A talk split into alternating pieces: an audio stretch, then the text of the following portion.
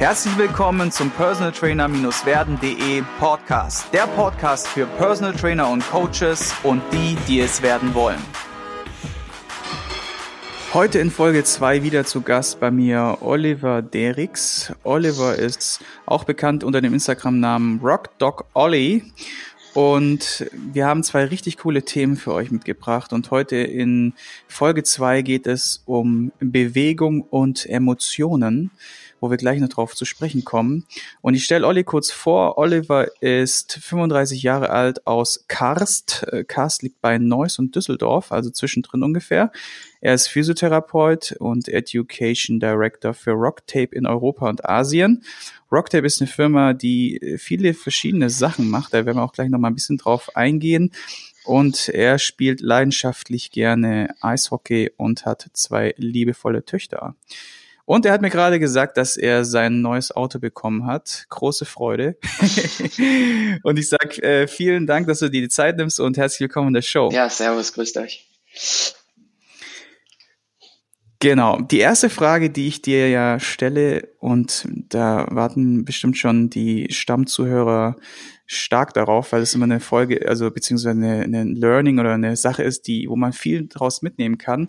Was war denn so von deiner Seite aus gedacht dein größtes Learning und was hast du, wie kam es zustande und was hast du da mitgenommen? Ähm, mein größtes Learning und das ist definitiv ist äh, etwas, was sehr sehr simpel ist, aber was für mich mein ähm, Hauptmotto jeden Tag ist und das ist Never Stop Learning. Und das ist wirklich ähm, wenn man so eine Ausbildung abgeschlossen hat, wie zum Beispiel Physiotherapie, dann denkst du danach erstmal, ich weiß jetzt alles. So. Und relativ schnell lernst du, du weißt eigentlich gar nichts.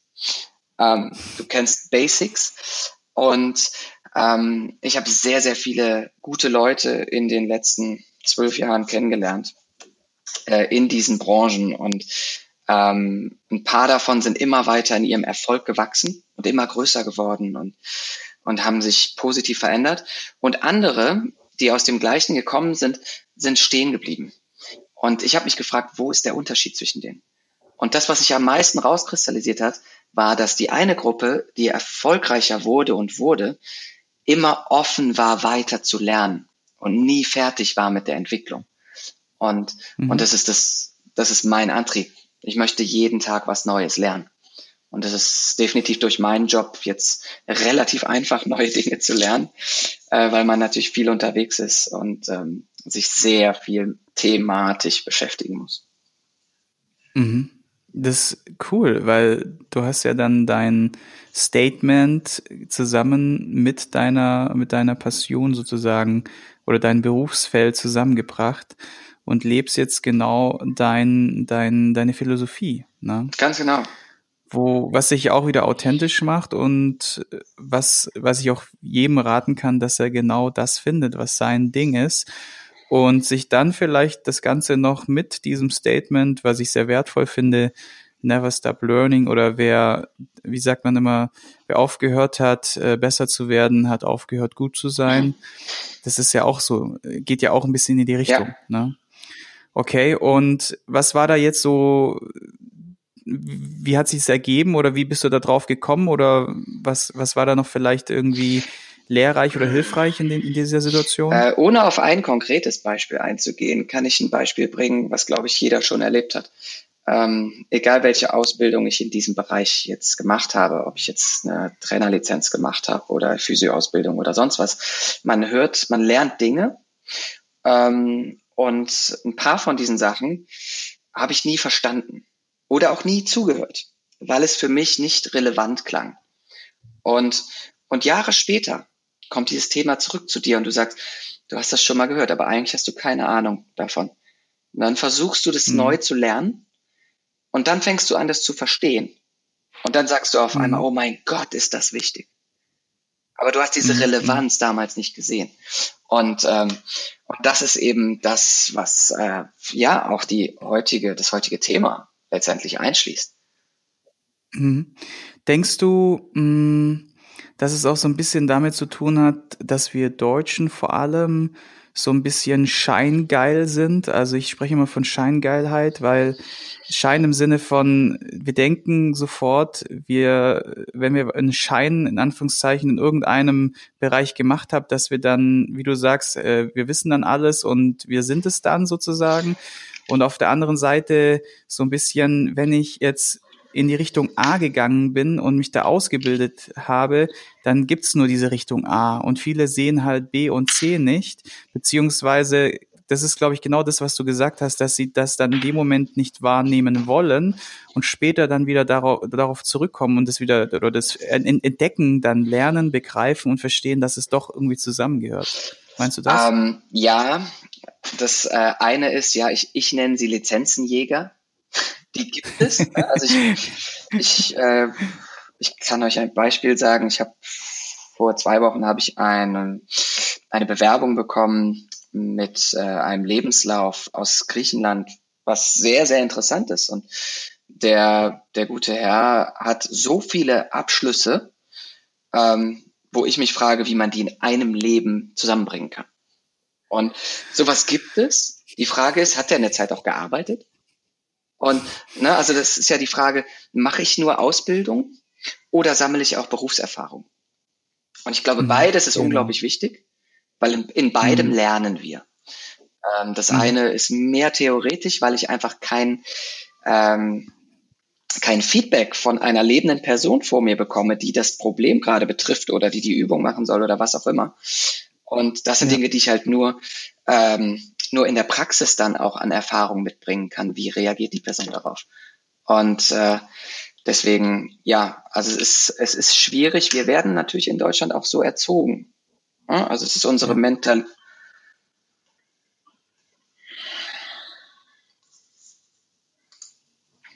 Jetzt hat mein Chef mich per Skype angerufen. Okay, es ist in Deutschland ja auch so. Genau. genau also kannst du vielleicht nochmal. Ja. Es ist in Deutschland auch so, dass ähm, wir quasi so erzogen werden. Das heißt, die Mentalität, die wir erleben, ist natürlich so, desto besser dein Jobtitel ist, desto tollerer Mensch bist du. Das ist erstmal so das, was nach, nach außen produziert wird und äh, was natürlich absolut mhm. nicht der Wahrheit entspricht. Und ich glaube, die Erkenntnis, wenn du die Erkenntnis selber hast, äh, dann äh, fällt dir vieles so viel leichter. Ja, ja bin ich voll bei dir. Das ist äh, plus minus genau das, was ich auch immer kommuniziere. Ich war selber früher Lizenzenjäger. Äh, nicht mal so sehr aus dem, also am Anfang schon auch damit, so in Anführungszeichen zu sein. Also sprich, irgendwie eine gewisse Authentizität und Seriosität als, als Person oder als Trainer zu bekommen.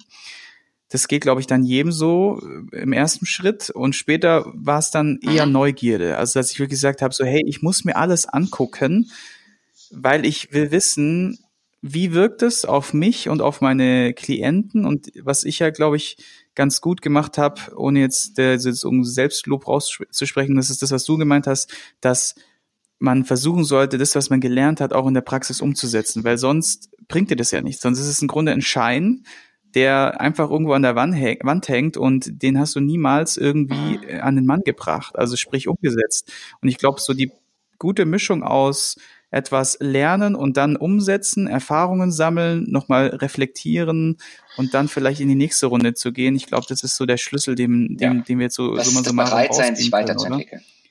Das ist halt, das ist halt der Schritt. Mhm. Und so hast du es ja mhm. gerade von dir selber auch erklärt. Ja, du hast einen Entwicklungsschritt äh, ja. gemacht und rausgefunden, ich muss offener sein und ich muss mich auch für andere Dinge interessieren und ich möchte viel erfahren, statt einfach nur irgendwelche Lizenzen zu sammeln. Und ähm, ja, das, das ja. ist die Quintessenz. Also machst du das nicht, wirst du irgendwo stehen bleiben. Und, und das werden auch die Leute sein, die am Ende irgendwie aus dieser Branche rausfallen. Ja.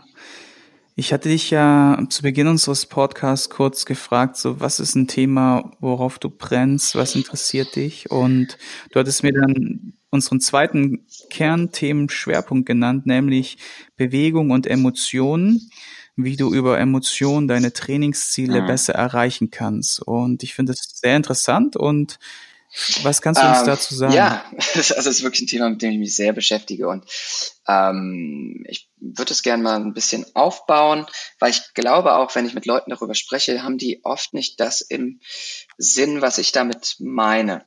Und äh, natürlich ähm, gibt es sehr viele Formen von Emotionen und da hat auch meine Emotion als Coach mit zu tun.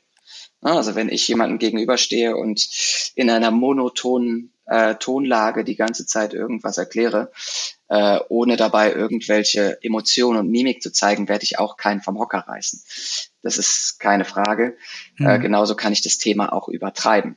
Aber vielmehr geht es mir um die innere Motivation, die unser Klient hat.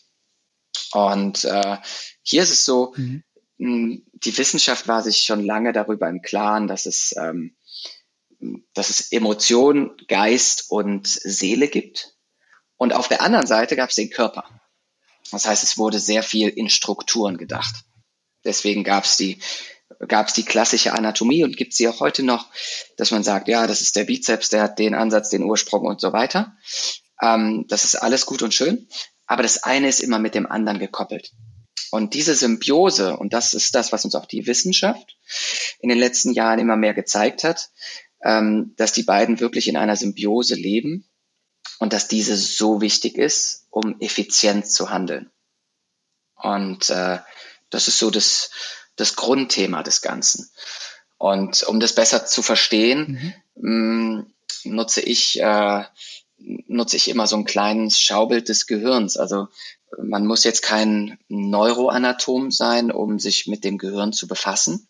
Ja, man kann da sehr, sehr tief reingehen und es gibt äh, zig Felder, wo wir eigentlich noch gar nichts wissen, wo die Wissenschaft noch nichts weiß, ähm, wo wir wirklich in den Kinderschuhen sind, wenn es darum geht, das Gehirn zu verstehen. Aber es gibt vieles auf der anderen Seite, was wir wissen, und das kann man positiv nutzen. Und wenn man das Gehirn sich mal funktionell anguckt, dann kann man das in zwei Teile einteilen. Einerseits in das sogenannte alte Gehirn. Und das alte Gehirn ist das, was auch in der Evolution ähm, am längsten da ist. Das heißt, da unterscheiden wir uns nur geringfügig von Reptilien. Und in diesem alten Gehirn geht es eigentlich immer darum, bin ich in einem sicheren Zustand als Mensch gerade oder nicht? Das heißt, da geht es um mein mhm. vegetatives Nervensystem. Muss ich jetzt kämpfen oder flüchten? Ähm, all diese Dinge.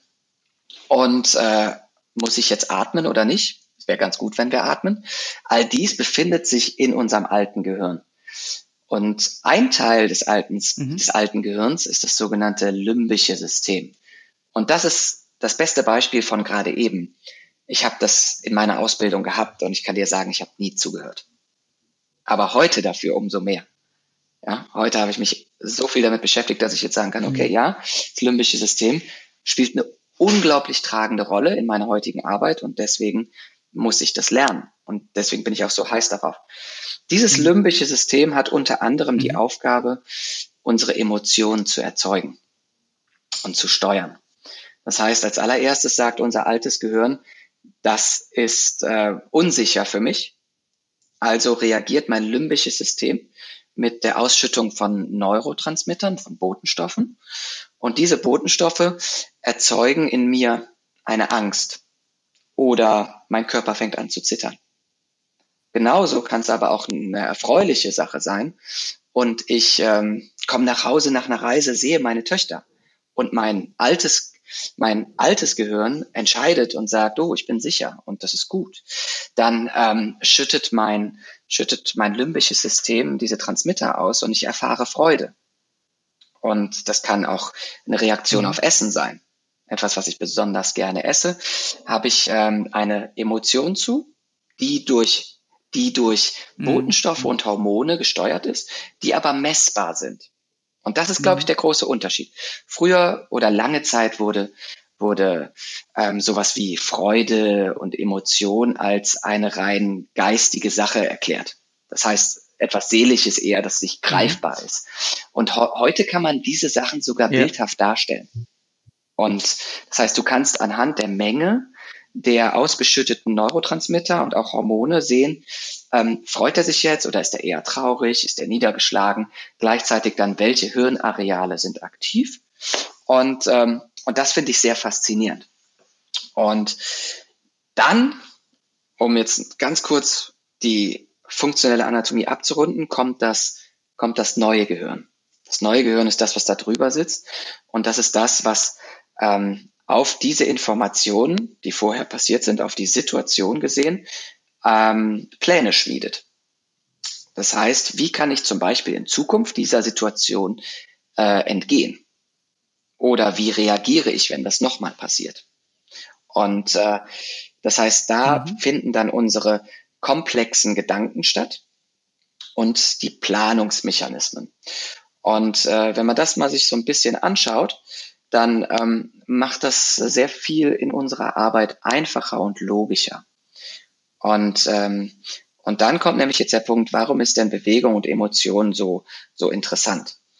Ähm, ich glaube, die letzten 20 Jahre haben uns im, im Trainingsbereich gezeigt, dass ein rein isoliertes Training uns vielleicht auf funktioneller Ebene nicht so weiterbringen wird. Das heißt, dass wir mehr ähm, in funktionellen Ketten uns bewegen und dass auch unser Training eher so gestaltet sein sollte. Und meine, mein Ansatz jetzt dahinter ist, mhm. wenn ich einen Klienten habe, der ein gewisses Ziel hat, dann wäre es für mich interessant herauszufinden, welche Bewegung hat für ihn eine emotionale Verbindung. Um, um euch mal zwei Beispiele dafür zu geben. Es könnte der Fußballspieler sein, der nach äh, einem Kreuzbandriss wieder ins Training einsteigt und seine Emotion ist gebunden an seinen besten Schuss, den er bei einem Freistoß mal in den Winkel gemacht hat, in einem entscheidenden Spiel. Wenn er diese Emotion, die er dabei mhm. hat, wenn er daran denkt, mit in das Training bringen kann, in diese Übung, dann ist unser Gehirn lernfähiger. Mhm. Das heißt, jegliche Information, die gegeben wird, muss eine gewisse Relevanz haben. Wenn die Emotion, also das limbische System sagt, oh, dazu habe ich eine hohe Emotion, dann entscheidet unser Gehirn, das Ganze in den Langzeitspeicher zu bringen. Und da soll es ja hin. Wenn ich jetzt einfach nur an einem Gerät sitze und den, den Beinbeuger mache, dann merke ich das in meinem Beinbeuger definitiv. Mhm. Aber die Beteiligung unseres Gehirns ist sehr gering. Und auch das Ganze dann in den Langzeitspeicher zu bringen, ist die Wahrscheinlichkeit auch sehr gering. Das heißt, der Effekt auf mhm. lange Sicht ist dafür nicht gegeben. Das heißt, gehe ich wieder auf den mhm. Fußballplatz mhm. und ähm, komme in eine ähnliche Situation, dann ist die Wahrscheinlichkeit, dass die Struktur, die ich jetzt so trainiert habe, nicht funktioniert, sehr hoch. Deswegen geht es nicht nur mhm. darum, das Ganze in eine reelle Situation umzumünzen, sondern vielmehr auch eine Emotion an eine Bewegung zu koppeln. Mhm. Ich muss es rausschneiden, Entschuldigung.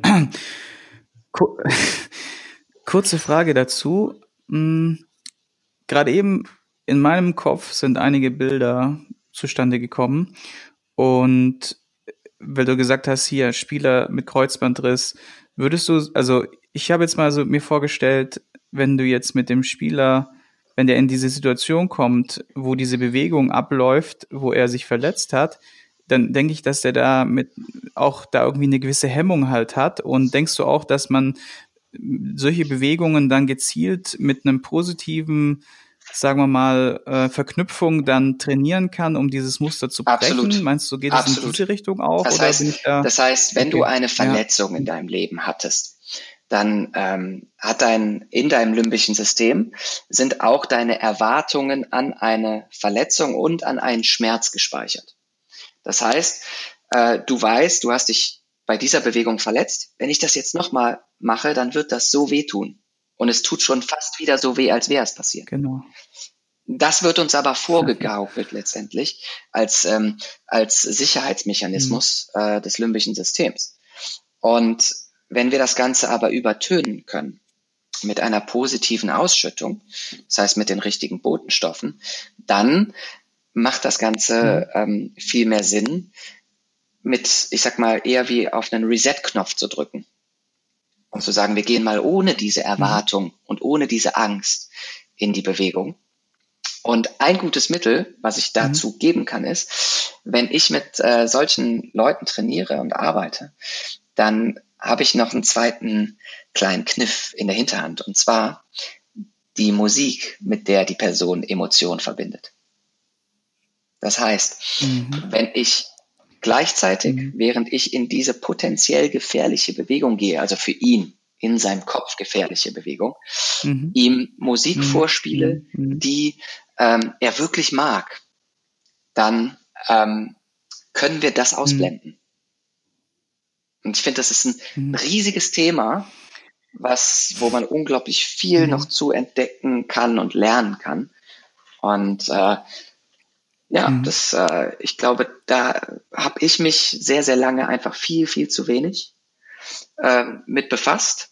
Mhm. Und ich hätte wahrscheinlich bei sehr vielen Leuten noch effektiver sein können in meiner Arbeit, wenn ich die Emotionen mit mhm. reingebracht hätte. Und, und da ist so ein Leitsatz für mich, mhm. finde raus, was sie berührt. Und das finden wir nur über die Kommunikation mhm. natürlich. Krass, also ich bin ja auch dabei, gerade so diverse Bücher zu dem Thema zu lesen, unter mhm. anderem auch emotionales Essen. Da geht es ja im Grunde in eine ähnliche Richtung. Und auch als Coach stelle ich mir gerade vor, einfach in der Anamnese das Tool jetzt direkt zu nutzen, zu sagen, hey, was sind diese Punkte, die dich emotional äh, triggern, äh, gut wie schlecht, und dann halt zu sammeln und zu sagen, hey, pass auf, wenn ich auch, ich kann mir jetzt zum Beispiel auch vorstellen, wenn ich jemand eine Übung beibringe, die wirklich komplex ist, dass ich dann halt diese Musik laufen mhm. lasse oder dass ich dann mit diesen emotionalen äh, Dingen komme, wie Bilder, Videos oder irgendwas, wo die Leute erstmal ja, in dem Fall getriggert werden, diese Botenstoffe auszustoßen und dann halt in das Learning zu gehen halt und das, das ist dann, wie du sagst, man sagt ja, es geht, es geht über den Körper und Geist und ich ja, glaube, damit hat es wahrscheinlich zu tun, ne? Wow, interessant, ja und bietet ganz neue Möglichkeiten, äh, die ganz simpel sind, wenn man allein mal nur an die Musik denkt. Ne? Das ist äh, super. Du hast ja auch einen Artikel dazu geschrieben. Hm, ich weiß der nicht, kommt ist der schon online oder noch nicht? nächsten Ausgabe des Functional Trainer Magazins. Und ah, also ja. so eine offizielle und, Kiste. Äh, genau, dann kann, kann, man, kann man den ja dort sehen. Ne? Und ich könnte den ja vielleicht auch nochmal die Online-Kiste dementsprechend äh, hier verlinken, weil witzigerweise, genau, ne, ne, Functional Trainer mhm. Magazin, nicht Trainer Magazin, ne? Genau, genau. Dann würde ich sagen, dann packen wir den Link unten auch in die Show Notes rein. Wenn du jetzt den Übertrag zum Training machst, was wären noch so Sachen, wo du sagst, okay, die kann man jetzt relativ einfach mal versuchen zu integrieren? Du hast die Musik genannt. Gibt es noch andere Dinge, die da vielleicht eine Wirkung zeigen oder wo du gute Erfahrungen mitgemacht hast, was man vielleicht mal für sich als Coach naja, kann, austesten kann? Man kann das für sich ja einfach mal selber testen, wenn man für sich auch ins Training geht. Ähm, wir hm ich kann eine spezifische Übung machen. Ich habe gerade eben mal den Beinbeuger angesprochen. Ähm, die kann ich machen, weil ich sie mache. Ich kann aber auch eine Übung machen, wo ich sage, diese Übung mache ich, weil ich das nachher damit erreichen möchte, weil ich Spaß daran habe. Das heißt, wenn ich mehr Zusammenhang für mich selber finde in meinen Gedanken für diese Übung und für diese Bewegung, ähm, sollte ich auch mal darauf achten, habe ich eventuell mehr Kraft. Das heißt, oder, oder fällt mir diese mhm. Übung einfach leichter? Ist sie flüssiger für mich? Und, ähm, und das ist etwas, was ich auch selber für mich sehr viel austeste. Also das Entscheidende, wenn ich irgendwas mache und auch etwas lerne, dann geht es darum, ich muss das an mir selber spüren. Ich muss das einmal selber erfahren haben, weil mhm. sonst kann ich das nicht jemand anders weitergeben. Und ähm, mhm. ich habe auch für mich den Grundsatz, dass ich nichts weitergebe, was ich nicht kann. Warum? Weil es wiederum nicht authentisch ist mhm. und weil es für mich auch eine, eine Gefahr birgt. Und äh, also eine Gefahr für die Person, mit der ich trainiere. Und, äh, und dieser möchte ich mhm. entgehen. Und das ist ein zweiter Leitsatz, den ich nutze, ist halt, dass ich immer das sicherste Ding im ganzen Raum bin. Das heißt, egal, ob es jetzt ein mhm. Gerät, ein Tool oder sonst was mhm. ist, sondern ich bin immer die Sicherheit für die Person und das kann viel bedeuten. Das kann, sein, kann bedeuten, dass ich sie vielleicht auch spotte bei einer Übung. Das ist eine sehr mechanische Sicherheit. Kann aber auch sein, dass ich ihr durch Worte und durch Gedanken, die ich ihr gebe, Sicherheit gebe, ähm, die viel mehr mhm. auswirken können. Mhm. Mhm. Verstehe.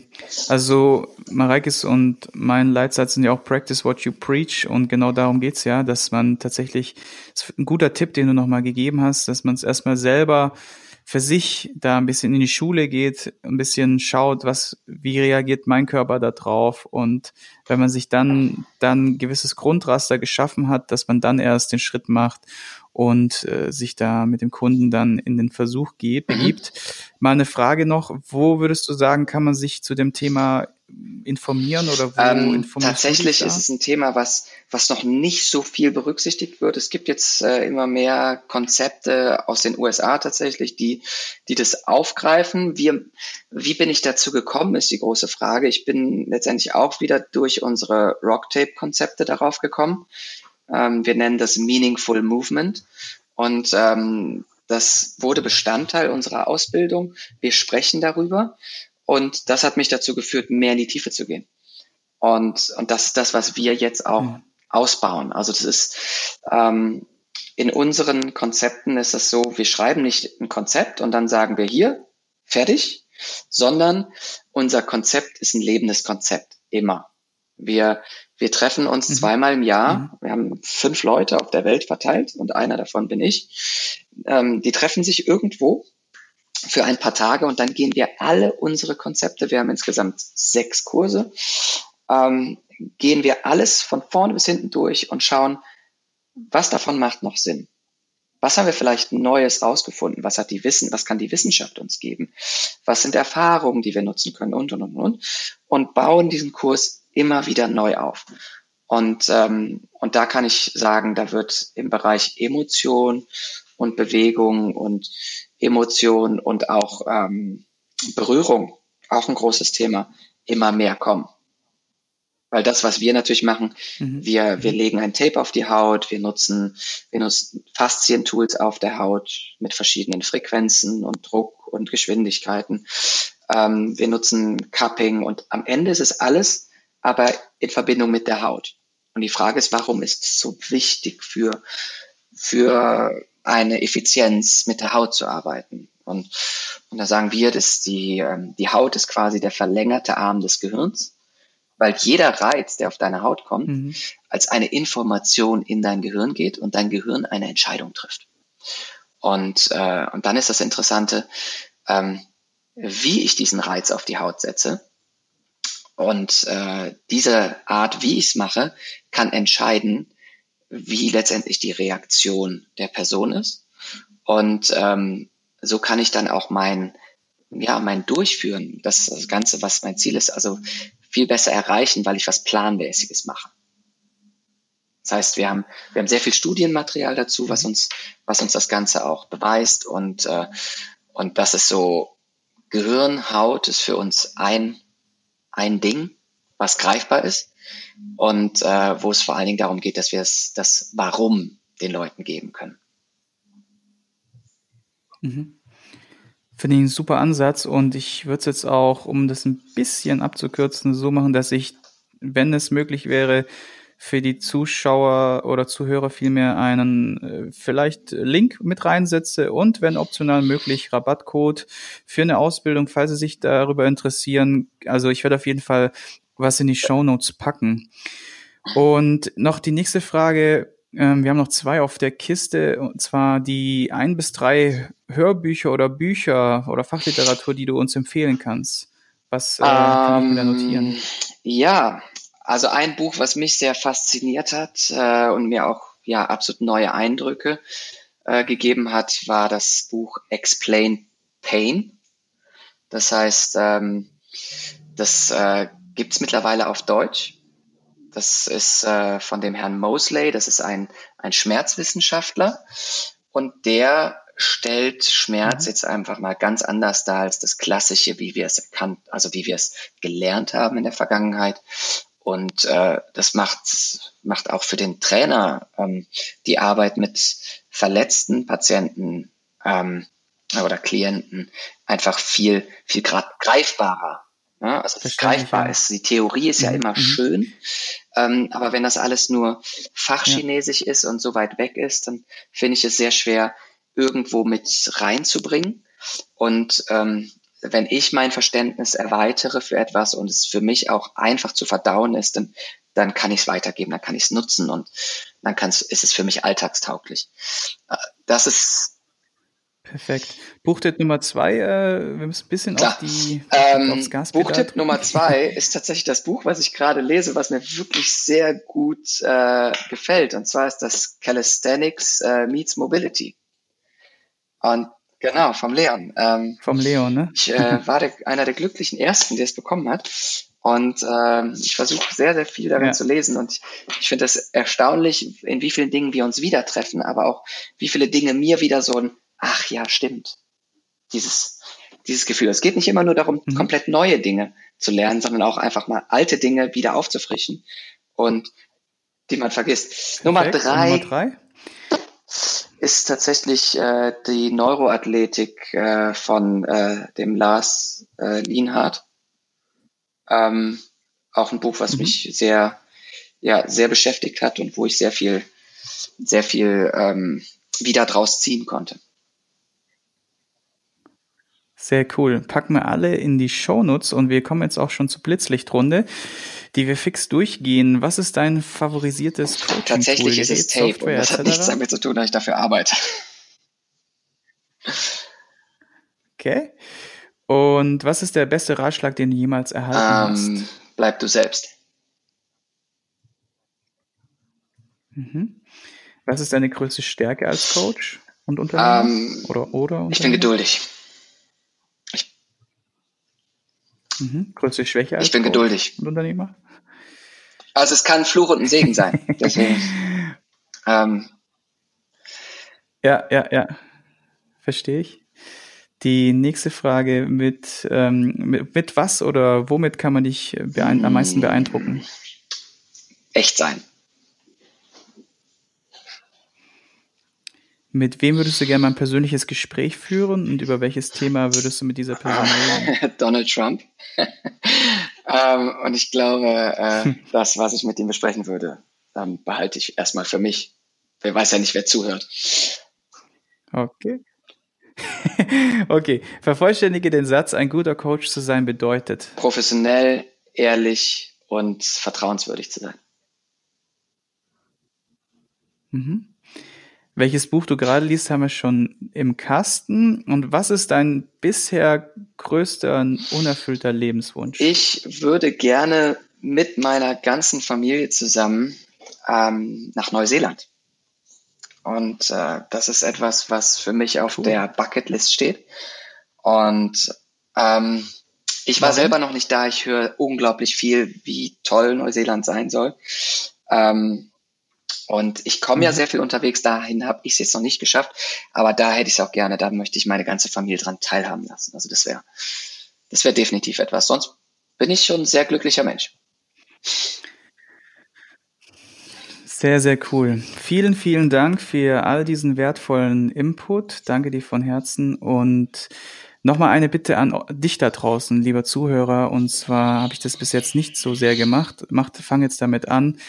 So einen Podcast zu produzieren dauert Minimum eine Stunde. Die Post-Production, also das alles danach, dauert nochmal ungefähr ein bis drei Stunden. Das alles in ein System zu bringen, dauert auch noch seine Zeit. Rock, Olli hat sich die Zeit genommen, ich habe mir die Zeit genommen. Und wenn du dir jetzt 60 Sekunden Zeit nimmst und den Podcast eine Bewertung schenkst, äh, irgendetwas, was du vielleicht mitgenommen hast, dann wären wir beide sehr dankbar, weil dann erreichen diese wertvollen Informationen noch mehr Leute da draußen. Und damit schließe ich ab. Sag nochmal vielen Dank, Olli, gerne. und vielen Ciao. Dank fürs Zuhören. Ich hoffe, du konntest ein paar wertvolle Impulse für dich mitnehmen. Wenn du diesen Podcast informativ findest, dann abonniere ihn doch einfach für weitere spannende Folgen. Und vergiss nie, die wichtigsten drei Buchstaben im Leben sind T-U-N.